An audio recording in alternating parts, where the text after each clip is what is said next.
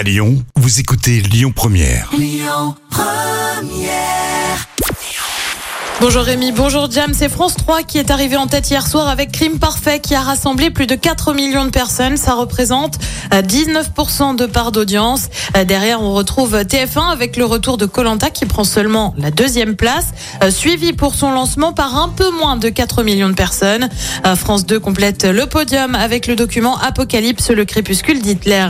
Plus belle la vie de retour à la télé, vous le savez, depuis novembre dernier. La série a fait ses adieux sur France 3 en raison d'une baisse d'audience. Et bien pourtant, Chérie 25 décide de rediffuser les épisodes de Plus belle la vie. C'est prévu dès le 13 mars prochain. Au programme, 8 épisodes par jour à partir de midi 45. En revanche, on ne reprendra pas au tout début de la série, mais plutôt à partir de la saison 9. Et puis une mauvaise nouvelle pour les fans de la série Mindhunter sur Netflix. La série qui se plonge dans la tête des tueurs en série aux États-Unis en suivant deux membres du FBI qui les traquent. Alors jusqu'ici, on avait eu deux saisons, puis plus rien. Mais les fans de la série espéraient une troisième saison qui tarderait à venir. Eh bien, les espoirs ont été douchés. Le réalisateur et producteur de la série, David Fincher, confirme qu'il n'y aura jamais de saison 3.